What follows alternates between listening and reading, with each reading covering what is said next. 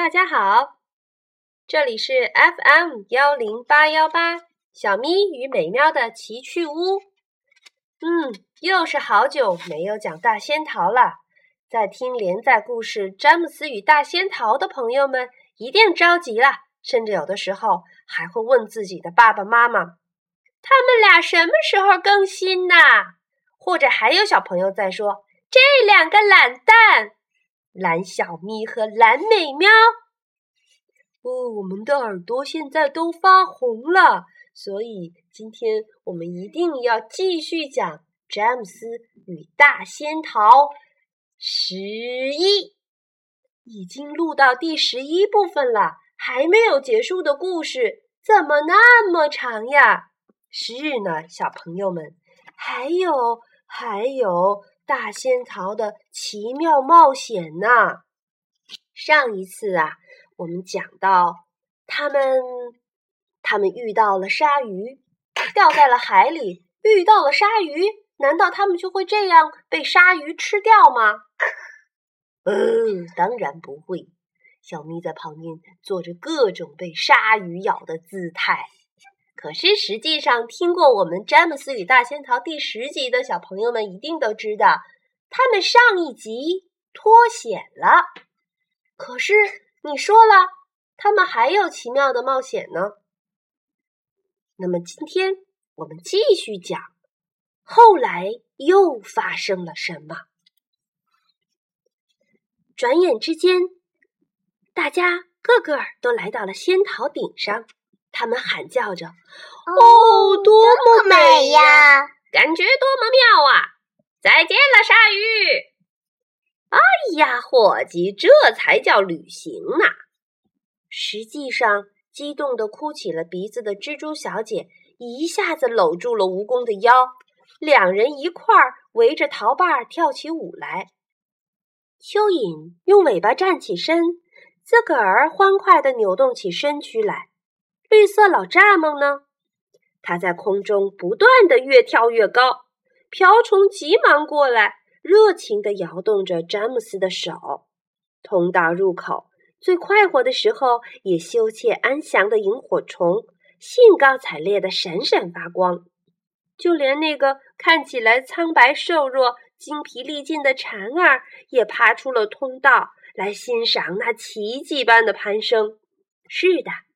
他们升起来了，他们和大仙桃，嗯，不一会儿，他们就离开了大海，跟教堂的塔顶一样高了。好高呀！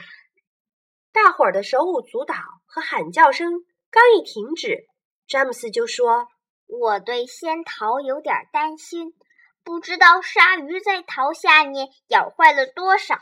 从这里是看。”不可能看出来的呀！蜘蛛小姐又说：“我到那一边去看个究竟，不成吗？这根本费不了什么事儿，你们放心好了。”还没有等人们回答，他就很快吐出了一段丝，把一头拴在了桃把上。我去去就来。他说着，镇静自若地走到桃子边缘，跳了下去，一边往下落着。一边吐着丝儿，别的人都围绕在他跳下去的地方。瓢虫说：“要是丝断了，那不是很可怕吗？”接下来是一阵长长的沉默。“你没事儿吧，蜘蛛小姐？”绿色老蚱蜢喊道。“没事儿，谢谢你。”他的声音从底下传了上来。“这会儿我要上去啦。”于是他上来了。只见他一只脚一只脚的来回倒着，同时又把爬过的丝线巧妙的吸回肚子里去。他们问他：“底下情况挺糟糕吧？是不是都吃掉啦？是不是到处都是大窟窿啊？”蜘蛛小姐面带快活而又叫人迷惑不解的神情，爬回到甲板上，说来你们也不可能相信。可实际上，差不多什么也没有咬坏，仙桃几乎没给动过，只是这里或者那里给咬了一小块皮去。不不过也就是这样罢了。詹姆斯说：“你一定弄错了。”自然是他弄错了。我向你们保证，我没有弄错。可咱们周围有好几百条鲨鱼的呀，他们可把大海都搅出了泡沫的呀。咱们是看见他们一会儿张开嘴巴，一会儿闭上嘴巴的呀。蜘蛛小姐回答：“我才不管你们看见什么了呢。他们确实没有把桃子咬得多么糟糕。那么，咱们刚才为什么下沉呢？也许咱们刚才没有下沉过。”也许是咱们太害怕了，只是想象出来的嘞。从事实上说，这一点倒更接近实际情况。虽然他们并不知道，人们明白，鲨鱼有特别长的鼻子，嘴笨拙的长在脸下面，十分靠后，这样。要想将牙齿咬住像桃子一般的光滑弯曲的巨大平面，就多少有些不可能了。即使鲨鱼仰过身来，也做不到这一点，因为鼻子总是碍手碍脚的。要是你见过小狗想用牙咬个大球的话，那么你就能粗略地想象到鲨鱼咬桃子的情况了。瓢虫说：“想必是施了什么魔法吧。”咬出来的窟窿一定是不治而愈啦！詹姆斯却叫喊起来：“哦，瞧呀，咱们下头有条船！”于是他们个个都跑到了那一侧去看个究竟。看起来很大，有三个烟囱嘞，连甲板上的人都看得很清楚。咱们朝他招招手吧。你们觉得他们能看见咱们吗？不论是詹姆斯还是别的人，都说不清楚。不过，正在他们底下过去的船，实际上正是玛丽女王号。它正驶出英吉利海峡，前往美国。目瞪口呆的船长正跟船上别的官员站在玛丽女王号船楼上，他们都张着大嘴，望着这个在头顶上盘旋的大球。船长说：“我可不喜欢这个东西。”我也不喜欢。这是他们的大副。二副说：“你们看，他是不是在跟踪咱们呢？”船长喃喃地说：“我告诉你，我不喜欢他。”大副又说：“可能有危险。”这就是了，是一种秘密武器。老天呐，马上给女王发电，向全国发出警报。呃，快把望远镜递给我！大副把望远镜递给了船长，船长把它凑到眼睛上。哦，到处都是鸟，整个天空都飞满了鸟。它们到底在干什么呢？啊，可是，啊，等一等，咱们再等一会儿。什么？还有人呢？看得见他们还在走动。有一个，一个，我到底把这个该死的东西对准了焦距没有？不是啊，我能看清有啊啊，有个孩子穿着短裤在上面站着呢，还有一个一个一个一个巨大的瓢虫。喏，请等一下，船长。还有个硕大无比的绿色蚱蜢。船长，船长，请等一下。还有个大蜘蛛呢。哦，老天呐，他威士忌又喝多了。还有个大大的，简直是个没法再大的蜈蚣！船长尖叫起来：“请船上的大夫来，我们船长身体不好。”嗯，大副实在受不了了。一会儿，巨大的圆球消失在云彩里面，船上的人们再也没有看到它。然而，仙桃上的人们却依然个个兴高采烈的样子。他们哪里是人们呢？在船长的眼睛里来看，他们是一群怪物，大怪物，而且是巨型的。嗯，蚯蚓说：“真不知道咱们这一回到哪里是一站呢？这又有谁在乎？早早晚晚，海鸥会回到陆地上去的。”它们越升越高，升到了最高的云层上面。桃子一边飘荡，还一边轻轻地朝两边摇动着。这时刻听一小段音乐，真是再好不过了。怎么样，老蚱蜢？很高兴，亲爱的姑娘。绿色老蚱蜢点头答道：“哦，吼哈！他想给咱们演奏了，太好了！耶！”整个人群一边嚷着，一边立刻坐在了音乐家老蚱蜢周围。音乐会于是宣告开始。从第一个音符演奏出来的那一刹那起，听众们便听入迷了。就詹姆斯来说呢，他可从来没有听到过这么动听美妙的音乐。从前，夏天在家里的园子里，有好多次他听过草丛里的蚱蜢那嘟嘟的声音，嘟嘟嘟嘟嘟嘟，也一向喜欢蚱蜢发出的这种叫声。可是啊，这次是一种截然不同的音响，是真真正正的音乐，什么和弦呐、和声啊、旋律呀，等等等等，应有尽有。而且，绿色老蚱蜢所弹奏的乐器又是多么美妙啊，就像一把小提琴似的。而实际上，它几乎就像是在弹奏小提琴呢。琴弓，也就是来回移动的那部分，是它的后腿儿；琴弦，也就是发出声音来的那部分，就是它翅膀的边沿。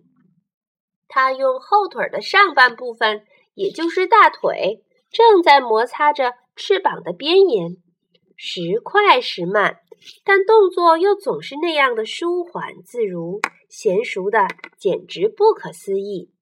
运起功来，简直跟聪明的小提琴手一模一样。乐声袅袅流泻出来，以富有魔力的旋律萦绕在他们周围那湛蓝的天空上面。第一部分结束了。人们都很劲儿地鼓起掌来。蜘蛛小姐站起来叫道：“好啊，再来一个，给周围的人们多演奏演奏吧。”你喜欢刚才的音乐吗，詹姆斯？绿色老蚱蜢冲孩子微笑着问道。“哦，我喜欢，太美了！看起来你手里好像有一把真正的小提琴似的。”真正的小提琴，绿色老蚱蜢叫道：“老天呐，我喜欢这样说，我亲爱的孩子，我自个儿就是一把真正的小提琴呢，它是我身上的一部分呢。”可是，蚱蜢们是不是跟你一样，都用小提琴演奏音乐呢？哦，当然不是，根本不是。你要是想知道的话，我凑巧是个短触须蚱蜢。在我脑袋上长着两根短短的触须，看得见吗？呃，这个就是很短，是不是？这也就是人们管我叫短须的原因。而只有我们短须才用琴弓像拉小提琴似的演奏音乐。我的长须亲戚们，也就是那些脑袋上长着长长的弯触须的蚱蜢们，只是用上面的两只翅膀在一起摩擦来演奏音乐。他们不是小提琴手，而是磨翅膀的音乐家。这些磨翅膀的音乐家演奏的声音就要差多了，不像小提琴，倒像五弦琴似的。这多么有趣呀！好生好奇。蚱蜢是怎么样发出声音的？我以前从来就没有听过。我亲爱的年轻人，在咱们这个世界上，有好多事儿你还没有开始想过呢。比方说，你看我的耳朵长在什么地方？你的耳朵，大家都禁不住哄笑起来。你的意思是你连这个都不知道？绿色老蚱蜢冲詹姆斯微笑起来。再想想吧，你的耳朵不可能长到别的地方吧？哦，不能吗？嗯，我猜不着。它们长在什么地方？喏，就长在这儿，长在肚子上，一边一个。你哄我？当然不是哄你了，可这又有什么奇怪的呢？呃，蟋蟀和中斯，也就是我那些堂兄弟们，他们的耳朵又长在什么地方呢？他们的耳朵长在什么地方？长在腿上，两条前腿上各有一个，就在膝盖的下面。哎，你是说连这个你也不知道？蜈蚣奚落着詹姆斯。你说笑话吧？谁的耳朵也不可能长在腿上呀？干嘛不可能呢？因为因为太荒唐了，就是为了这个。在我看来，什么是荒唐的？你知道吗？蜈蚣同往常那样呲着牙说：“我倒不是无理，不过只是觉得耳朵长在脑袋两边才荒唐的。那样的话，看起来自然荒荒唐了。赶明儿你该对着镜子照照才是。”害人精！蚯蚓大声说。你干嘛总是对人这么蛮不讲理？你该马上向詹姆斯赔礼道歉才对。詹姆斯不愿意蚯蚓跟蜈蚣再发生口角，于是连忙冲蚯蚓说：“告诉我，你也演奏什么音乐吗？”“嗯，不演奏。不过我能干别的事儿啊。我干的有些事儿还真不同寻常呢。”蚯蚓兴致勃勃地说：“比方说吧。”嗯，那好。比方说，下一回你站在田野里或者花园里，冲周围张望的时候，只需记住地表上的每一粒泥土，你所能看到的每一丁点儿泥土，实际上都是近几年来从蚯蚓肚子里吐出来的。这难道不是很不寻常吗？这是不可能的事儿，我亲爱的孩子。可这是事实啊！你是说，实际上？你吞泥土吃，而且吃的跟疯了似的呢！哼，泥土从一头进去，再从另一头出来。可这又是什么意思？你说这有什么意思？是什么意思？你干嘛这样做？我们这样做是为了农民呢。这样泥土就变得肥沃松软，庄稼在里面就长得好。你要是真想知道的话。那么农民是离不开我们的，所以说农民喜爱我们。我敢说，他们比喜爱瓢虫还喜爱我们呢。瓢虫，詹姆斯转身望着他说：“农民也喜爱你吗？”叫人家说，农民是喜爱我们的。瓢虫满脸通红，谦虚的答道。事实上，我听说有些地方的农民非常喜爱我们，竟然到外地去买我们，一买就是几麻袋，然后带回家来撒到地里去。地里有好多瓢虫的时候，他们就很高兴。可这是为了什么呢？因为那些吃农民庄稼的小坏虫子都会将我们吃掉。这个忙帮的可大了，而且我们干了活连一分钱也不收。我看你们真不错，詹姆斯对他说：“能问你个特别的问题吗？请问，嗯，那么数数瓢虫的点子就能知道它的年龄是真的吗？”哦，不能，那只是跟孩子说着玩的。我们身上的点子。压根儿就没有变化。当然啦，我们有的一生下来点子就比别的多，可从来没有变化哦。瓢虫点子的数目是用来识别它属于家族的哪一只麦罢了。比方说我吧，我是九星瓢虫，这你自己看得清楚。我运气不错，当个九星瓢虫可真不赖。的确是这样。这样，詹姆斯盯着那美丽而猩红的甲壳上的九个点子，说道：“的确是这样。”瓢虫接着说：“另一方面，我那些不太走运的亲属，甲壳上总共才有两个点子，这你能想象出来吗？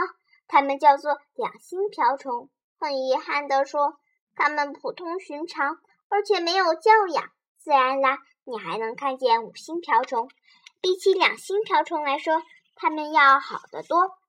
虽虽说就我的趣味看，他们还是有点傲慢。詹姆斯说：“可他们又都叫人喜爱呀。”瓢虫又不动声色地回答：“是啊，他们都叫人喜爱。看起来这里个个都叫人喜爱哦，这有多好呀！”可我不叫人喜爱。蜈蚣得意洋洋地喊起来：“我是个害虫，可我为了这个骄傲。哦，我是这么一个叫人惊、叫人吓的害虫啊！你们听啊，你们听啊！”詹姆斯却问他，却问道。你怎么样呢，蜘蛛小姐？世人是不是也都非常喜爱你呀？蜘蛛小姐长长的叹了一口气，说：“唉，我也不叫人喜爱，人们压根儿就不喜爱我。可是出了好事，我什么坏事也不干，一天到晚在网子里捉苍蝇蚊子，我为人可是体体面面的。”詹姆斯肯定的说道。我晓得你是这个样子，蜘蛛小姐接着说：“我们蜘蛛所受到的待遇也真不公平。喏，就在上个礼拜，你那个海绵团姨妈还把我可怜的爸爸从澡盆的下水道里冲下去了。”詹姆斯叫起来：“哦，多么可怕呀！”蜘蛛小姐喃喃地说：“我是在天花板上的一个角落里。”看到事情的来龙去脉，蜘蛛小姐喃喃地说：“真可怕呀！我们从来就没有见到他，我们从那个时候就没有见到他了。他死了。”说着，一颗大大的眼泪滚下了他的脸颊，啪嗒一声掉在地板上。詹姆斯朝周围的人望了望，说：“可把蜘蛛弄死的人，不也是要倒霉吗？”弄死蜘蛛当然是要倒霉的。有谁弄死蜘蛛的话，大概是要倒大霉的了。你就瞧瞧海绵团姨妈吧，自从把蜘蛛弄死以后，她怎么样了吧？只听哗啦一声，哗啦，仙桃压过她的蛋儿，咱们不是都听见了吗？哦，那哗啦的一声，蜘蛛小姐，你听了想必是很受用的，是挺叫人满意的。关于这个，请唱个歌好吗？于是蜈蚣唱了起来：“海绵团姨妈肉儿肥，大肚子来出腰围，浑身软的像浆糊，耷拉下来一大堆。有朝一日坐下来，好不叫人啼笑皆非。”他还说：“我想减肥，不吃饭，身材翘，要跟猫儿比比美。可是来了大仙桃。”哦，多么美的大仙桃，压得它来薄又薄，唱的太好了。喏，唱个大头钉姨妈的歌吧。愿意效劳。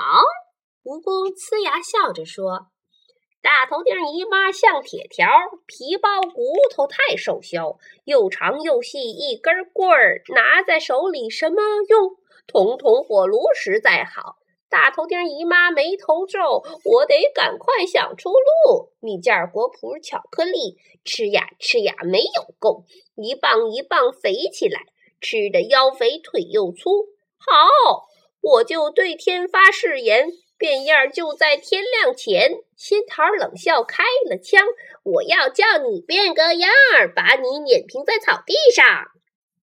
大家都鼓起掌来，宣喝着。吆喝着叫蜈蚣再唱些歌儿，蜈蚣立即唱起了自己最拿手的歌儿。